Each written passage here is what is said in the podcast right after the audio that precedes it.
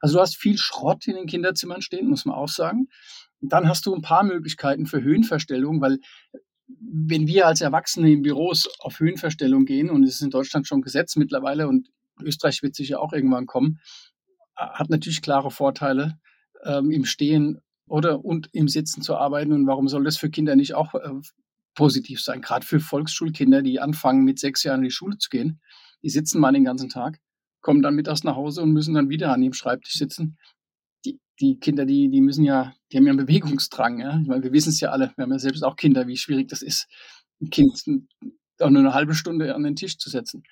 Und da war von uns dann eigentlich klar, dass, dass wir einen schnell höhenverstellbaren Tisch haben wollen. Es gibt welche, die funktionieren elektrisch, es gibt welche, die funktionieren mit einer Kurbel, aber es gibt keinen, den du einfach sagen kannst, klack, klack, eine, also in einer halben Sekunde stelle ich ihn hoch und in einer halben Sekunde stelle ich ihn wieder runter. Also es geht um die, es geht um die Flexibilität in dem Moment, in dem das Kind am, am, am Tisch arbeitet.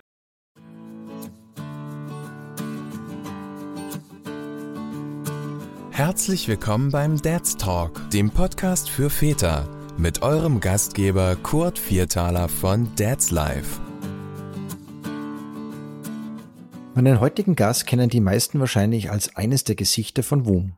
Denn gemeinsam mit Christian Betzdecker hat Markus Ihlenfeld im Jahr 2013 die heute so beliebte Kinderfahrradmarke ins Leben gerufen und zu einem der erfolgreichsten Startups der jüngeren Geschichte gemacht. Wer sich für die genaue Gründergeschichte interessiert, dem lege ich die allererste Folge dieses Podcasts ans Herz. Dort war nämlich Christian zu Gast und hat ausführlich darüber gesprochen, wie er und Markus WUM gegründet haben. Im heutigen Gespräch geht es natürlich auch um WUM. Das konnte ich Markus nicht ersparen, obwohl er und Christian schon länger aus dem operativen Geschäft draußen sind. Dafür sind sie bei einem anderen fast wieder mittendrin statt nur dabei. Zumindest was die Idee betrifft. Denn Markus und Christian haben mit PopTop ein neues Unternehmen gegründet und wollen nun den Kinderschreibtischmarkt aufmischen. Aber dazu erzählt euch Markus in der folgenden Episode gleich mehr. Außerdem verrät er, warum es für WUM aktuell nicht so einfach ist und wie er die Zukunft sieht. Und nun viel Spaß mit der Folge. Lieber Markus, ich freue mich sehr, dass du heute Gast im Dad's Talk bist und schon mal vielen Dank für deine Zeit. Gut, ja, vielen Dank für die Einladung. Äh, bin schon sehr gespannt. Ja, Markus, obwohl wir heute eigentlich über ein ganz anderes äh, Thema sprechen wollen und auch werden, ähm, kommen wir nicht ganz drum herum, auch kurz über WUM zu sprechen. Wie viel WUM steckt noch in dir, beziehungsweise wie nah bist du noch dran? Ja, ich bin ähm, vor eineinhalb Jahren operativ ausgestiegen ähm, aus WUM und wir haben das im Management-Team übergeben, das ganze Projekt. Und äh, bin noch im Advisory Board, das heißt, es ist eine Gruppe von äh, Investoren und von Anteilseignern, da bin ich Teil von. Oder Christian und ich, wir als Gründer sind beide noch Teil davon, also haben noch schon noch einen Einfl Einfluss aufs, aufs Geschäft, kriegen auch schon viel mit und ähm, wir sind schon im Hintergrund ähm, noch einigermaßen aktiv tätig. Und äh, unser Herz schlägt natürlich noch voll für die Marke. Ne? Also das ist immer noch, das ist so ein ganz komisches Gefühl, dass wenn du sowas aufbaust, so aus der Garage raus und, und ziehst sowas groß, das ist so ein bisschen wie ein Kind großziehen und dann so mit 18, 19, so ein bisschen, wenn der erste, wenn der Führerschein da ist und das Auto da ist, dann bist nicht mehr aktiv dabei im Gestalten des, des, des Lebens des Kindes, aber du bist schon, hast natürlich noch ein großes Interesse, da mitzuverfolgen, um was es geht und, und auch noch ein bisschen auf der Seite eben doch auch dein, dein Wissen trotzdem noch irgendwo dort anzubringen, wo es Sinn macht. Ja, das ist ja immer die große Frage auch bei Kindern. Ja was wird noch angenommen und, und äh, was ist Schnee von gestern, ja, was ist, ah, Papa, das hast du vielleicht so gemacht. Also bei mir zu Hause, ich merke, ich habe jetzt einen 18-jährigen Sohn und da ist es halt so, ja, Papa, das ist vielleicht dein Traum für mich, äh, habe ich jetzt letztens zu hören bekommen, aber das ist nicht meiner, ich will das anders machen als du.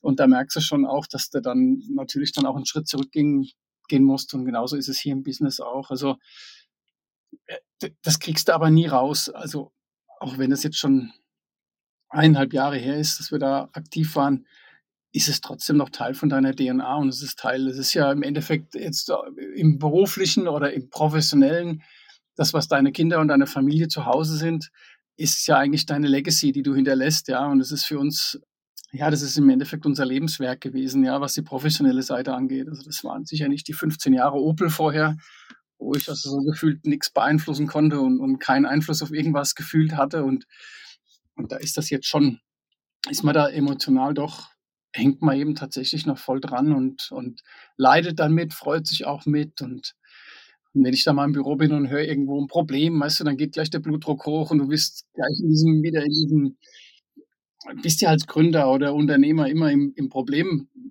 bewältigen, ja. Also es kommt ja keiner zu dir und sagt, guck mal, schau mal, wie schön das läuft. Ja, sondern du hörst dir dann, ey, da haben wir das und das Problem. Ja, und, und dann gehst du, glaube ich, automatisch wieder in diesen, in diesen Problemlösungsmodus rein, Blutdruck geht hoch, ja, und, und, und Puls geht hoch und, und, und bist dann da und versuchst dann Lösungen mitzufinden und so weiter. Und das kriegst du irgendwie auch nicht raus, ja. Aber das ist auch okay und das ist auch, das passt auch, ja. Aber man das braucht halt nicht denken, dass wenn man irgendwo auch nur noch Anteile hat und, und nicht mehr operativ ist, dass man dann sagt, ja, es, also man, man kann sich, glaube ich, spreche ich wahrscheinlich für viele, auch für viele Gründer, die dann am Ende dann sagen, ja, das, also du, du hängst da bis an dein Lebensende drin, im Anführungszeichen, ja, im positiven Sinne. Es ist eh wie mit, mit Kindern, wie du beschrieben hast. Also du wirst dein Leben lang Vater bleiben, genauso wirst du wahrscheinlich dein Leben lang, also nicht wahrscheinlich, sondern dein Leben lang der, der Gründer von WUM bleiben. Aber ich, ich spüre raus, der Loslösungsprozess hat vielleicht schon äh, eine gewisse Zeit auch gebraucht, um dann zu akzeptieren, sozusagen, dass man eben nicht mehr alles in der Hand hat. Das war eigentlich ziemlich krass, weil du, du, du sehnst dich ja dann irgendwann so, weißt du, wenn du das zehn Jahre machst und nur in jedem Problem drin bist und, und Lösungen findest und, und, und Vollgas gehst, das ist ja das, was wir gemacht haben, dann sehnst du dich eigentlich nach dem Tag dann am Ende, dann, wenn die Entscheidung getroffen ist, hey, wir stellen ein Management-Team ein, die uns ersetzen, dann musst du auch rausgehen. Also du, du, du kannst ja da nicht noch weiter irgendwo auf der Seitenlinie oder aktiv, du kannst keine aktive Rolle haben in einem Unternehmen und kannst abgeben ja, du hast ja trotzdem alle Leute, die dann zu dir kommen und von dir Entscheidungen haben wollen. Deswegen haben wir uns ganz bewusst entschieden, da wirklich so drei Monate lang wirklich einen fetten Cut hinzulegen und zu sagen, ja, wir sind jetzt tatsächlich mal drei Monate nicht erreichbar und, ähm, und lassen jetzt das Team mal sich selbst formen. Und du denkst aber, wenn die Entscheidung gefallen ist, dass du rausgehst, denkst du eigentlich, dann sehnst du natürlich den Tag herbei, wenn es dann soweit ist. Ne? Es gibt eine Verabschiedungsfeier und du gehst raus und du denkst, okay, jetzt jetzt bin ich schwerelos und frei und sorgenlos. Ja, also du hast, du, du, du rennst diesem, du rennst diesem Gefühl ja natürlich dann hinterher, dass du denkst, dass du dann auf einmal wieder, dass du dann, ja, dass du schwerelos und frei bist und, und so unheimlich schwer das erste Jahr war. Also, ich hätte mir wahrscheinlich in der Zeit Hilfe holen sollen, also so irgendwo irgendein Therapeut oder sowas tatsächlich, was ich nicht gemacht habe. Aber im Nachhinein würde ich das nur jedem empfehlen, der sowas macht und aussteigt, weil das Schwungrad so krass weiterläuft und du einfach dann dich natürlich beschäftigst mit Sport oder deiner Familie oder du, du bist wieder mal zu Hause und kannst mal wieder mit, mit deinen Leuten zu Hause reden, ja, also mit deiner Familie, die dich vorher eigentlich nur äh, vom, was weiß ich, vom Meldezettel gekannt haben, ja. Und es war trotzdem aber eine, auch für Christian und mich eine unheimlich schwierige Zeit, dieses Schwungrad langsamer zum Schwingen zu bekommen. Also da ist so unheimlich viel Momentum noch drin. Und das von einem Tag auf den anderen kannst du es nicht abschalten und es läuft halt einfach weiter. Das ist dann, wenn du dir überlegst, ja, aber ich gehe mal eine Woche ins Kloster oder sowas, ja. Weil du, du kannst dich immer noch nicht in den Garten setzen und kannst mal fünf Minuten Vögeln zugucken, weil, äh, weil du einfach voll on fire noch bist, ja. Also ganz schwieriges erstes Jahr. Äh, mittlerweile gehen wir damit besser um, sind auch ein bisschen mehr in unserer Mitte. Aber das die ersten eineinhalb Jahre, die waren die waren tatsächlich nicht ganz so einfach, wie sich alle vorstellen. Und alle Freunde sagen, wow, wie toll, hast jetzt nichts mehr zu tun, ja, bist noch ein bisschen beratend tätig und machst da deine neuen Projekte und alle finden es toll und du selbst bist eigentlich in, dir selbst total zerrissen, weil du ja immer, ein, also wir waren, ich will jetzt nicht sagen High Performer, aber wir waren immer Performer. Auf einmal dann im Endeffekt dann auch keinen keinen geschäftlichen Purpose mehr zu haben oder, oder weißt du, so diesen Grind nicht mehr zu haben. Das, das, da gewöhnt sich der Körper unheimlich schnell dran und das Gehirn. Es braucht doch echt viel Zeit und viele lange Fahrradausfahrten, um damit klarzukommen, ja. Und ja, das war schon schwierig, ja, würde ich mal so sagen. Das kann ich mir vorstellen. Ich will dich jetzt auch gar nicht zu sehr mit operativen Sachen nerven, aber ich habe jetzt kürzlich erst, da bin ich zufällig über einen Weltartikel gestolpert, den du wahrscheinlich auch gelesen hast, mit der Überschrift Das Ende des Wumbooms. Und darin war auch zu lesen unter anderem, dass das Wachstum stagniert und ihr sogar in die Verlustzone zurückgekehrt seid. Nur ganz kurz, wie schwierig ist es aktuell? Was sind die größten Herausforderungen aktuell? Das, wir sind eigentlich ganz gut aufgestellt, muss man sagen. Die die äh, auch noch im Vergleich zu einigen Wettbewerbern, weil wir in beiden Kanälen verkaufen. Wir verkaufen ja im E-Commerce und halt auch über, über Händler. Und das heißt, wir haben einen ganz guten Margenmix und damit sind wir eigentlich auch ganz gut unterwegs. Was jetzt passiert ist nach Corona, ist eigentlich der perfekte Sturm, wenn man das so bezeichnen darf. Ja, also du hast jetzt, siehst jetzt, die Branche ist, würde ich sagen, seit sechs Monaten, seit acht Monaten in der größten Krise seit der Erfindung des Fahrrads vor 400 Jahren. Ja, du hast dieses Corona-Thema das sind ja nicht nur die, ist ja nicht nur die Fahrradbranche, das ist ja auch die Outdoor-Branche und die Fitnessbranche, also diese, diese Hardware-Fitnessbranche. Ist einfach dieser, dieser Effekt von Corona, der hat uns eigentlich alle auf dem falschen Fuß erwischt, ja, weil alles, was da in Corona passiert ist, die ganzen Produktionsausfälle, die ganze hohe Nachfrage äh, in, in der Zeit, wo Leute zu Hause waren, ist natürlich die Nachfrage von, sagen wir mal jetzt besonders Fahrrädern, natürlich durch die Decke gegangen. Und viele haben gedacht, dass das ein nachhaltiger Trend war. Ja, das ist ja genauso mit den Essenslieferungen mit Fudora und, und den ganzen Gorillas und wie sie alle heißen. Da ist man ja auch von ausgegangen, dass das nachhaltig ist und die Leute ihren, ihren Geschmack dafür gefunden haben, jetzt ihr Essen nach Hause geliefert zu bekommen oder äh, Hüpfburgen zu kaufen oder Trampolins oder Wanderstöcke oder sowas, ja. Und es ist eigentlich, es ist, was dann passiert ist, war einfach im Endeffekt, dass die ganze Industrie oder jeder einzelne Händler, also als Beispiel, der Händler in Tripstrill oder irgendwo im, am, am, Ende der Welt in, in Österreich hat in der Corona-Zeit Fahrräder nach Hamburg verkauft oder nach Polen, weil einfach, weil einfach Leute überall nach Fahrrädern gesucht haben.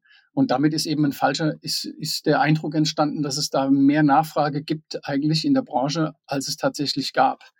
Ja, und dementsprechend sind dann die Vororders fürs nächste Jahr natürlich ähm, maximal oder wurden dann erhöht. Und das hat, also da reden wir nicht nur von WUM, sondern da reden wir von jeder, jedem Fahrradhändler. Hat gedacht, das ist jetzt hier ein ganz neuer mega Maximaltrend, der jetzt hier abgeht. Hat dann die Forecasts erhöht, also die Prognosen fürs nächste Jahr. Die sind in die Produktion gegangen nach Asien, wo eh nicht genug produziert wurde. Und irgendwann hat sich das dort erholt und dann kommen die Räder dann natürlich, werden die Räder ausgeliefert, ja. Und jetzt, jetzt sind die Händler vollgestellt mit Fahrrädern. Also nicht nur mit also Kinderräder laufen eh noch ganz gut, aber halt eben auch gerade mit normalen Fahrrädern. Die, die werden jetzt angeliefert und stehen jetzt bei den Händlern. Und viele Händler sind einfach überwältigt von ihrem Lagerstand, haben natürlich auch Liquiditätsprobleme und werden dann jetzt absolut extrem vorsichtig, was sie jetzt wieder nachordern.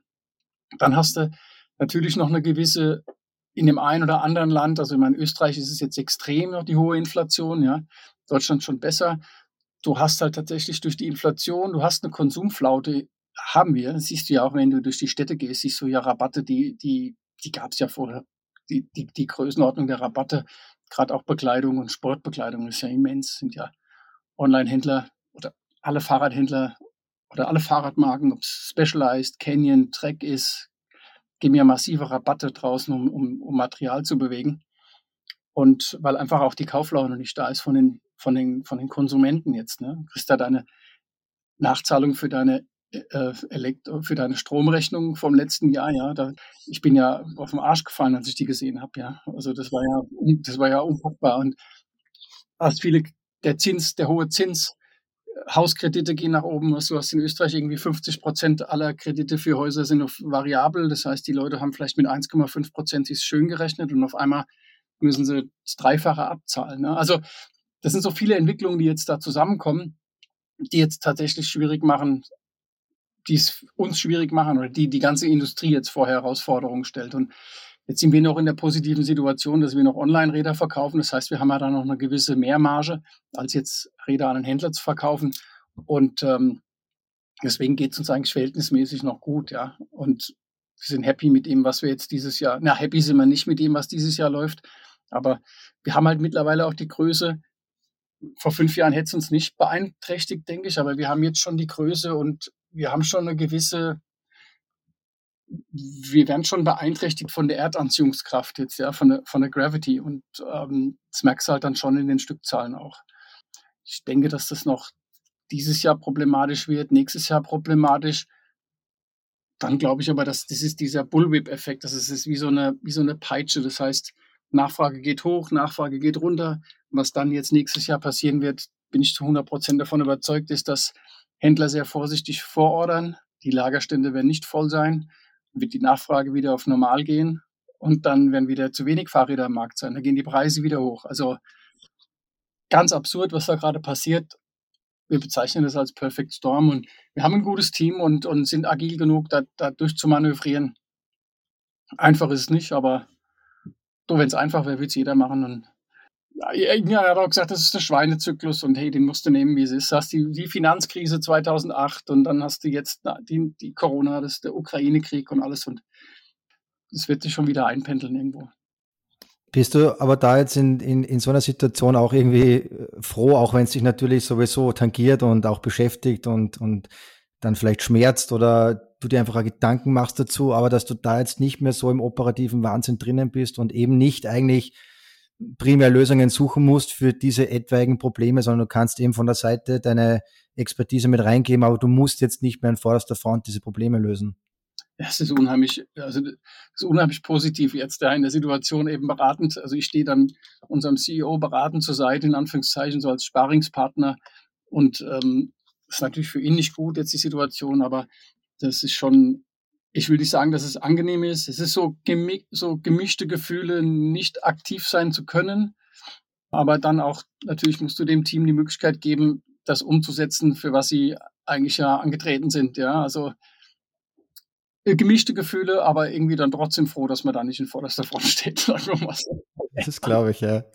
Ich meine, ich und meine Kinder, also eigentlich meine Kinder sind ja schon seit ein paar Jahren Kunden von WUM und ich habe mich oft gefragt, was man eigentlich an den Rädern noch besser machen könnte. Gibt es aus deiner Sicht, aus eurer Sicht noch Innovationen, die ihr in der Schublade habt oder sind da schon wirklich alle Sachen ausgereizt, was es da gibt? Das ist tatsächlich was, wir, wir stehen ja für Innovation und, und für für clevere Ideen und so weiter. Und das ist tatsächlich, ist das Rad natürlich schon vielfaches besser als das, was wir am Anfang ähm, gebaut hatten. Also das muss man schon sagen. Es ist viel, viel besser, aber da ist noch viel, viel Luft nach oben. Also das ist jetzt erst, wir haben jetzt nächstes Jahr das neue Release wird rauskommen und äh, sind wieder viele, viele, viele Änderungen dran. Und es wird immer weitergehen und wir werden, haben immer den Anspruch, innovativ, innovativ zu sein. Aber was aber innovativ heißt nicht jetzt einfach innovativ, für, um innovativ zu sein, sondern es ist tatsächlich dieses Design-Driven. Und Design-Driven ist wirklich dieses kundenzentrische, also tatsächlich es noch einfacher machen, das Fahrrad auszupacken und zusammenzuschrauben und äh, noch besser für den Kunden zu machen. Und da haben wir ein super Team, die haben mehr Ideen, als wir Ressourcen haben, es umzusetzen, muss man so sagen. Aber es ist, natürlich denkt man ja, jetzt ist mal fertig und dann verkaufen wir das Rad immer so, wie es ist. Und das ist aber nicht, also bei uns geht es immer weiter. Also geht es auch um neue Materialien und, und geht es natürlich auch um Nachhaltigkeit und so weiter. Ne? Also Reparaturfähigkeit des Rades und so weiter. Also da geht noch viel. Ist noch lange nicht zu Ende, die Reise. Okay. Immer weiter und noch lange nicht zu Ende. Es ist auch schon ein bisschen ein gutes Stichwort, äh, weil du und Christine wart ja in den letzten Jahren wahrscheinlich auch nicht ganz untätig und habt ja vor kurzem auch ein neues Produkt im Kindersegment auf den Markt gebracht. Kannst du vielleicht kurz erklären, was genau da passiert ist und was ihr da jetzt auf den Markt gebracht habt? Ja, das ist eher, das ist uns eher reingeschwommen, wenn wir mal so sagen. Also wir haben, wir, wir werden jetzt im Frühjahr ein neues Büro beziehen für WUM. Und Christian ist da sehr umtriebig, ähm, also umtriebig, das ist das falsche Wort, aber er ist jemand, der super kreativ ist, super innovativ ist und bei ihm ist permanent laufen bei ihm die, läuft bei ihm die Birne heiß, wenn er irgendwas sieht. Wenn er irgendein Produkt sieht, dann sieht er sofort die Verbesserungsmöglichkeiten und, und äh, er ist ja eher der, der kreative Kopf bei uns. Ähm, ich bin dann eher der, der es dann irgendwie versucht umzusetzen und zu verkaufen und Marketing zu machen und Finanzen und so weiter. Und wir haben uns dann Gedanken gemacht, wie wir die, welche Tische wir im neuen Büro haben werden. Und so fing das eigentlich an und dann ging es darum, ob wir nicht höhenverstellbare Tische nehmen sollten und dann hat er angefangen zu zeichnen und zu überlegen, wie wir das tun. Und dann haben wir schon den ersten Prototyp mal gebaut, weil wir gesagt haben, hey, da gibt's nichts Gescheites am Markt, das machen wir selbst. So ein bisschen unser Anspruch irgendwo. Ist auch nicht das, das ist unser Ding. Und dann haben wir angefangen, Tische zu bauen und äh, also Erwachsenen-Tische, die höhenverstellbar sind, ähm, zu entwickeln mit einem, mit einem Partner hier in der Nähe südlich von Wien, in Koddingbrunn, ein Metallbauer, Max Kreu ist das. Und haben wir da angefangen, Prototypen zu bauen. Und dann haben wir dann irgendwann einen gescheiten Tisch gehabt und dann, der so funktioniert hat, wie wir es wollten. Und dann haben wir eigentlich gemerkt, dass wir eigentlich, dass das eigentlich ganz cooles Ding ist, was wir da jetzt da entwickelt haben. Und dass wir das doch eigentlich auch vertreiben könnten als Kindertisch. Also einfach eine Nummer kleiner natürlich, dass es auch versendbar ist in der Box. Und so kam man eigentlich drauf. Und dann haben wir den beauftragt, davon einen Kindertisch äh, zu bauen. Also haben wir nicht einfach beauftragt, da musste natürlich auch viel, ähm, viel mitgewirkt, wie, das, wie die Funktionalität ist.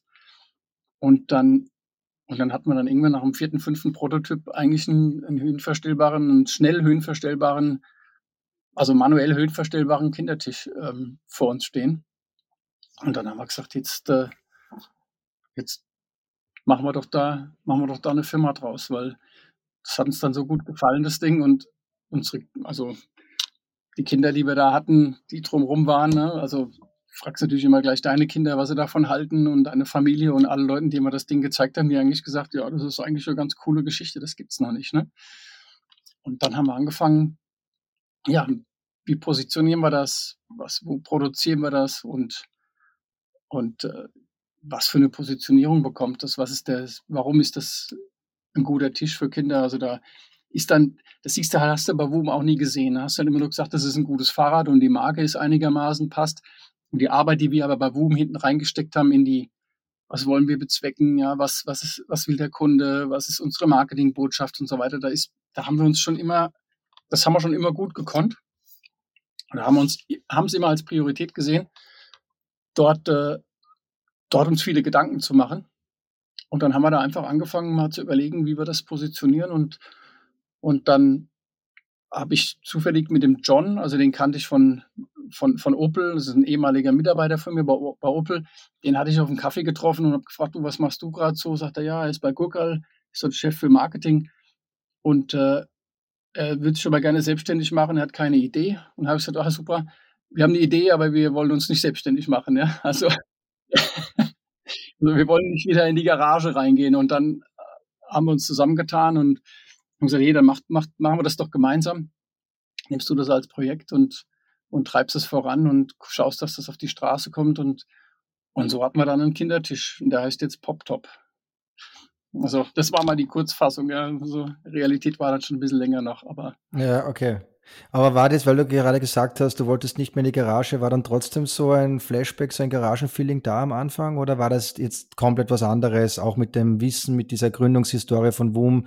Kann man da Sachen anders angehen, vielleicht Fehler auch vermeiden, die man am Anfang gemacht hat. Natürlich habt ihr jetzt wahrscheinlich auch andere finanzielle Möglichkeiten als damals bei WUM, aber war so ein bisschen so ein Gefühl von WUM wieder da bei dir? Hundertprozentig. Das ist ja das Spannende jetzt so, dass es dass, wir wieder eine Art Garage haben, wo, die, wo wir die Dinger zusammenschrauben. Also wir sind wieder sehr bootstrapped unterwegs. Ich meine, wir haben natürlich andere finanzielle Möglichkeiten jetzt und es geht jetzt nicht mehr um Leben und Tod im Endeffekt. Ja, damals war das, da hingen Familien da dran, ob das, das erfolgreich wird. Da war ein ganz anderer Druck da. Die Ziele haben uns jetzt trotzdem gesetzt, dass es erfolgreich wird. Spannend ist halt, dass wir gesagt haben, es wäre eigentlich schade, wenn wir, wenn wir mit WUM aufhören, mit unserer, mit unserem Unternehmertum, weil wir doch sehr viele Fehler gemacht haben und, und sehr viele Dinge jetzt ge ja gelernt haben in dem Prozess, ja auch was sind die wichtigsten ersten Positionen, die du einstellst? Ja, wo kriegst du Geld her?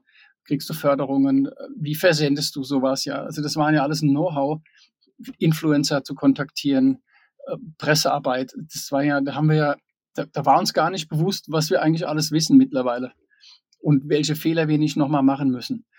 Und da waren wir uns dann halt relativ schnell einig, dass wir das nochmal machen. Aber es ist wieder Bootstrap, wie gesagt. Es ist wieder nicht im großen Stil jetzt da gleich Lagerhallen anmieten, sondern wir haben wirklich ein kleines Büro in Maria Enzersdorf in so einer ehemaligen, äh, wie nennt man das, in so einem Kloster ist das. Da haben wir dann 50 Quadratmeter Garage und 30 Quadratmeter Büro und, und, und wollen da, wollen von da aus wieder auch ein bisschen die Welt ein bisschen besser machen.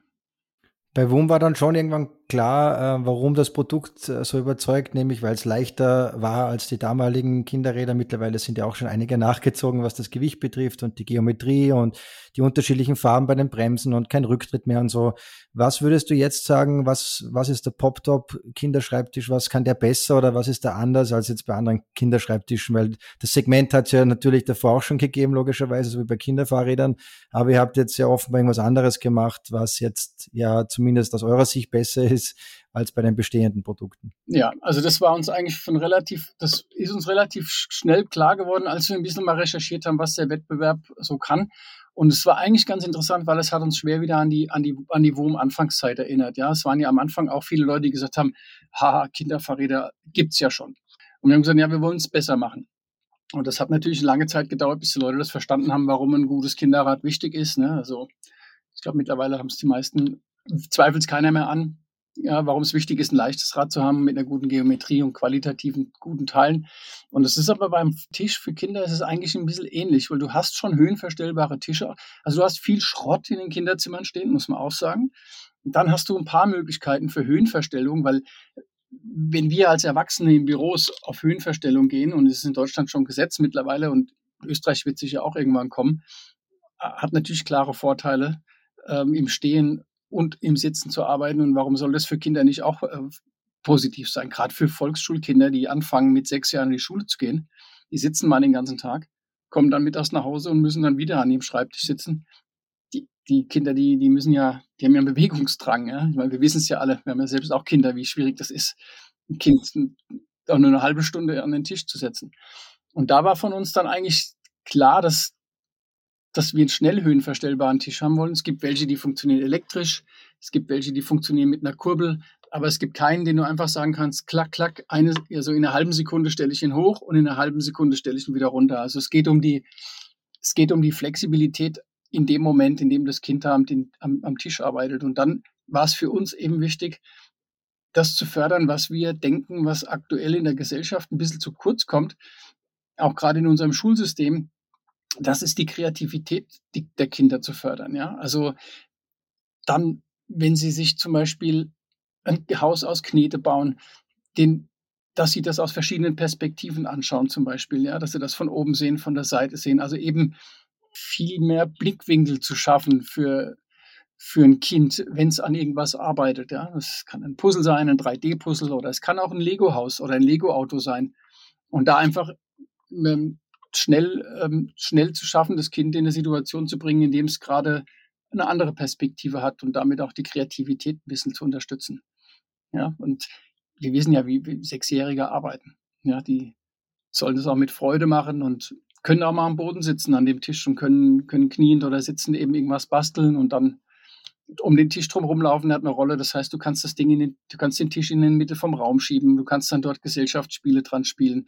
Also es geht um das ganze Thema ein bisschen flexibler, mehr Flexibilität den Kindern zu geben und damit ihren, ihren Horizont auch ein bisschen zu erweitern. Mhm. Und die Kinder, ich schätze mal, die Altersgruppe oder die Zielgruppe ist eben so ab Volksschule, wie du gesagt hast, oder schon ein bisschen davor bis Open ja, End nach oben. Wir haben jetzt Volksschule eben so als Zielgruppe ausgerufen. Am Ende vom Tag kannst du den Tisch so weit runter machen, kannst schon ein dreijähriges Kind dran setzen oder dran stellen zum Basteln. Und ich habe den Tisch jetzt zu Hause auch, also ich kann den als Erwachsenen-Tisch auch nutzen. Also ich nutze den als Schreibtisch. Natürlich nicht im Stehen, so hoch geht er dann nicht, aber ich kann wunderbar dran sitzen und dran arbeiten. Ne? Also der, ist, dann auch, ist es dann auch ein Tisch, der dich bis durch die Matura oder bis durchs Studium bringt. Also das ist was, was auch nachhaltig sein soll, ja, natürlich. Und die Kinder können können diesen Tisch auch selber bedienen, unter Anführungszeichen. Also wirklich selber nach oben und nach unten, weil diese Dinge sind ja oft sehr klobig ähm, und schwer, aber das ist bei eurem Tisch möglich, dass die Kinder das selber. Kinder können es hochziehen, das ist ja unter Spannung. Also das heißt, der geht auch, wenn du noch Bauklötze auf dem Tisch hast oder, oder was, was ein bisschen schwerer ist. Also können es die Kinder locker hochziehen und drücken dann sozusagen sofort wieder mit einem Hebel, drücken sie den wieder runter. Also die können die innerhalb von einer halben Sekunde, können sie die Höhe, können sie die Höhe verstellen. Also das ist, und wir haben sehr gutes Feedback jetzt und wir haben die ersten verkauft. So die erste Produktion, die waren alle natürlich handgemacht da in, in, im Süden von Wien. Das waren so die ersten 30, 40 Stück, die haben wir jetzt, haben wir relativ schnell ausverkauft. Also haben wir mehr von verkauft als Woom-Fahrräder am Anfang im ersten Monat. Das hat uns ein bisschen erschreckt, ja. Weil wir natürlich, wir sind nicht hingegangen und haben gesagt, wir bestellen uns jetzt 1000 Tische, sondern haben gesagt, wir probieren mal mit den ersten 50, beziehungsweise die ersten 40 probieren wir mal und schauen wir mal, ob da überhaupt ein Markt da ist, ob die Leute das, ob, ob wir die, die Story gut kommunizieren können und ob Menschen überhaupt ein, ein, Interesse daran haben. Deswegen haben wir mal sehr kleine Stückzahlen am Anfang genommen und äh, haben die jetzt mit null Profit auch verkauft. Ja, also wir haben sie genauso weiterverkauft, wie wir sie eingekauft haben. Aber es war halt eben, es war es halt wert, eben so anzufangen und zu schauen, ist da eine Nachfrage da und und die ist wohl da und sind wir sehr überrascht, wie, äh, wie positiv das läuft, ja. Mhm. Und ich glaube, ihr habt für den Mechanismus ja auch ein Patent angemeldet, oder? Also das genau, ja. Das ist der Unterschied zu WUM, da haben wir kein Patent anmeldet, oder wir haben ein paar kleine Patente am Fahrrad, aber immer das Fahrrad selbst kannst du nicht patentieren, ja, das ist natürlich nicht schützbar. Und bei dem Tisch sind wir da jetzt, da haben wir ein Patent, sind wir auch stolz drauf. Das ist, was wir jetzt auch rausgefunden haben, dass das noch keiner genutzt hat oder dass das noch keiner so auf dem Radar hatte, wie wir das gelöst haben, mit den Gummibändern unten. Und äh, ja, das ist ziemlich coole Sache, dass wir da ein Patent haben, finde ich, ja. Man, eine Frage oder eine Sache, mit der du wahrscheinlich auch schon bei WUM konfrontiert wurdest, ist natürlich der Preis. Der ist jetzt mit 4,99, glaube ich, aktuell.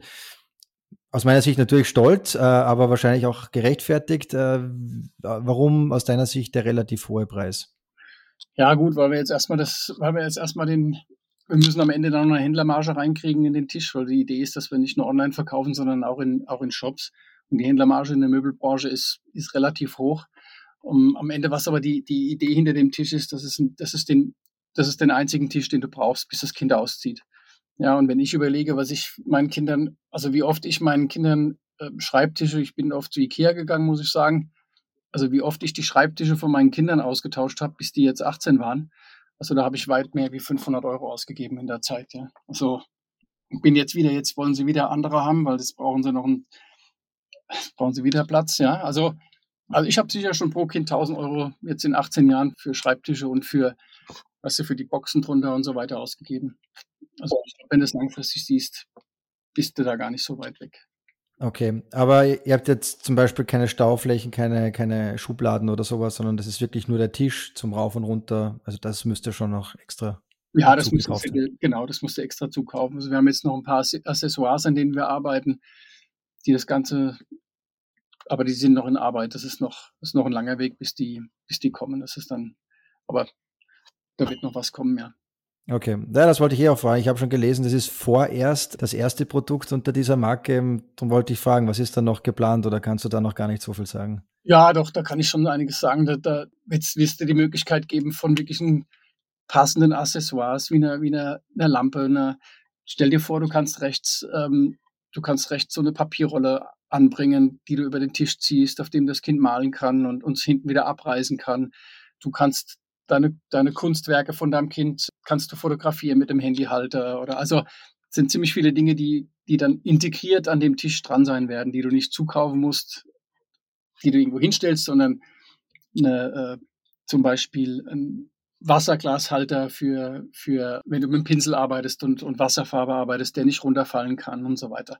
Also da kommen noch ziemlich viele Dinge, die das Ganze zu einem System machen, mit dem man dann wirklich schön kreativ arbeiten kann.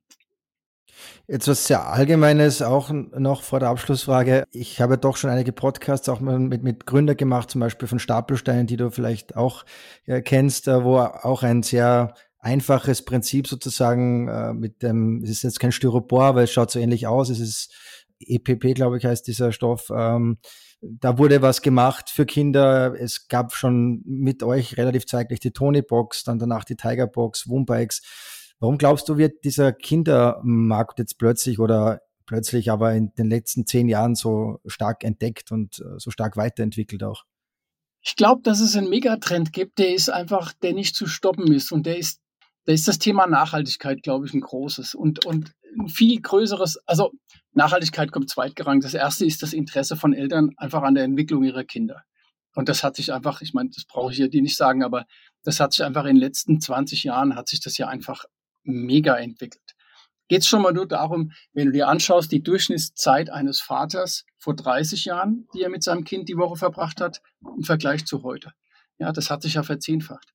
Ja, mein Vater hat sich wahrscheinlich die Woche über mit mir eine Viertelstunde beschäftigt und heutige Väter, also ich rede jetzt nur von Vätern, das geht da, weiß ich, ich will jetzt nicht die Mutter oder Vater irgendwo äh, auseinanderbrechen, aber die Eltern beschäftigen sich einfach mit viel mehr Zeit und auf die Bedürfnisse für ihre Kinder und wollen, dass ihre Kinder äh, glücklich sind und sich gut entwickeln und, und investieren einfach viel mehr in die, in ihre Kinder, ja. Und das, ob das Zeit ist oder Geld ist. Und da siehst du einfach, dass, dass da ein viel größerer Markt mittlerweile ist, auch um sich wirklich damit auseinanderzusetzen, was die Kinder brauchen, um um Spaß an der Bewegung haben, wie beim Fahrrad. Ja, wie am Anfang haben uns Leute gesagt, 300 Euro für ein Kinderfahrrad, das kann ja nicht sein, das wird nie funktionieren, das darf nicht mehr wie 50 Euro kosten. So und das Gleiche ist mit dem Kinderwagen. Ja, du hast, musst dir mal vor 30 Jahren überlegen, du würdest, du hast dir vor 30 Jahren einen Bugaboo Kinderwagen um 1500 Euro gekauft die Leute hätten dich ja, deine Freunde und Bekannte hätten dich ja gesteinigt. Die, die würden ja gesagt, du bist ja, was denkst du eigentlich? Und heute ist es völlig normal, dass du, dass dem Kind super gut geht da drin, dass du Ease of Use hast, dass du das einfach benutzen kannst. Und es geht ja um so viele Dinge. Und ich glaube, dass einfach der Fokus aufs Kind viel größer ist als damals. Und dann kommen so Dinge wie die Tony Box, die einfach coole Produkte sind, die dem Kind ja, einfach Geschichten erzählen und, und, und, das Kind entertainen, ohne dass es jetzt irgendwo vom iPad oder vom Netflix sitzt. Ja, das ist ja nochmal ein anderes Thema, dass du viele Produkte hast, die jetzt so eine Antithese zu dem sind, was da jetzt im digitalen Konsum stattfindet. Ja, und, und die, die Dinge, glaube ich, die werden, die werden sich auch weiterentwickeln in, in Zukunft, weil wir das natürlich immer mehr ein Problem haben im Alltag, dass das Kind eben am iPad sitzt, ja, und so baust du Bauklötze oder, oder sitzt Tonybox ihm was zuhören, ist ja schon was anderes, als jetzt irgendwelchen digitalen Content zu konsumieren, jetzt was, was jetzt visuell ist. Und deswegen glaube ich, dass das einfach, das wird sich auch noch weiterentwickeln und da ist auch noch viel Platz nach oben bei uns in der Gesellschaft für solche Dinge. Mhm, absolut. Was glaubst du, ist mit PopTop noch möglich? Du wirst wahrscheinlich auch als, als, als Gründer, als Entrepreneur auch ein gewisses Gefühl vielleicht haben äh, für den Markt, für das Produkt. Äh, jetzt sehr übertrieben formuliert, aber kann das ein zweites WUM werden? Ja, es ist interessant. Wir haben uns die Frage eigentlich nie gestellt, weil wir uns darüber auch nicht definieren wollen, ob das jetzt erfolgreicher wird oder nicht oder ob wir dann Serienunternehmer uns nennen können oder nicht. Das ist jetzt, das war jetzt irgendwie, da ist kein Ego dabei. Wir wollen mal schauen, was draus wird. Und im Endeffekt haben wir trotzdem jetzt rausgefunden, dass der, äh, dass der Markt für Kindermöbel tatsächlich fünf oder zehnmal so groß ist wie der Markt für Kinderfahrräder. Ja, also das Potenzial ist da das Produkt ist da.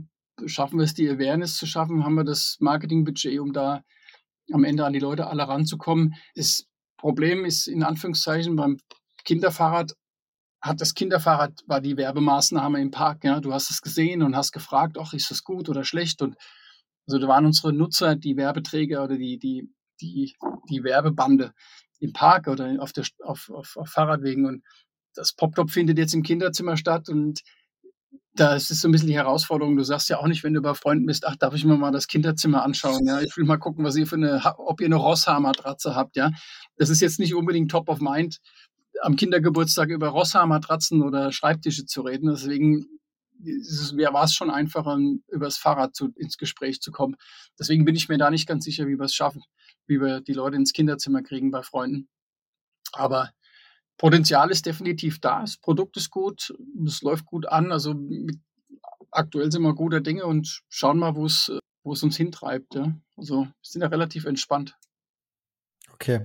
Und du bist wieder im gleichen Hamsterrad drinnen wie damals oder hast du es jetzt geschafft, ähm, dich anders aufzustellen oder gehst du die Sache jetzt anders an als? Ich gehe die Sache anders an. Ja, wir haben so zwei, dreimal die Woche einen Call mit John und besprechen die Themen durch und sind tatsächlich beratend, beratend auch tätig und und ähm, haben Spaß daran auch. Also es ist unheimlich, ist unheimlich schön, wenn wir dann die ersten Kunden schreiben und sagen, hey, und schicken ein Foto und, und, und lachende Kinder und, und glückliche Kunden. Und es ist unheimlich befriedigend, da irgendwo jemanden was, auch was Gutes getan zu haben. Und äh, es macht unheimlich Spaß. Also das sind wir eigentlich, das kann von mir aus immer, immer weitergehen. Aber wir sind jetzt nicht in dem Daily Grind, wo wir dann sagen, wir müssen jetzt, das macht der John. Das, das, die, die One-Man-Show sozusagen. Ja, mittlerweile haben wir noch zwei andere. Äh, zwei im Lager, jemand, der noch Versand macht und die, die Tische baut. Also mittlerweile haben wir drei Leute. Und jetzt geht es dann los. Jetzt kommen dann, wenn jetzt die nächste große Lieferung kommt, dann Buchhaltung, Social Media und so weiter. Und dann bauen wir dann langsam ein Team auf und äh, ja, freue ich mich schon drauf. Okay. Und das Produkt ist made in Austria oder sind das die Komponenten? Das ist made in Austria. Die Tischplatte, ja, die, ich glaube, die Tischplatte aktuell kommt noch aus Deutschland. Der Rest wird alles in Kottingbrunn gebaut. Das ist made in Austria, ja. Sind wir auch sehr stolz drauf. Okay. Ja, dann, Markus, wünsche ich euch alles Gute ähm, für den zweiten wilden Ritt sozusagen nach WUM. Bin überzeugt, dass das gut wird, wahrscheinlich, was ihr da angreift. Und freue mich dann beim nächsten Mal auf ein Update. Sehr gerne, Kurt. Vielen Dank fürs Gespräch und have a nice day. You too. Die besten Empfehlungen sowie Checklisten zu über 50.000 Artikeln rund um Spielzeug, Kinderbücher, Familienurlaub, Mobilität und vieles mehr findet ihr auf dadslife.at. Wenn es euch gefallen hat, vergesst nicht, den Podcast zu abonnieren, um keine Folge zu verpassen. Über eine positive Bewertung bei iTunes oder bei Spotify freuen wir uns natürlich sehr. Vielen Dank und bis zum nächsten Mal.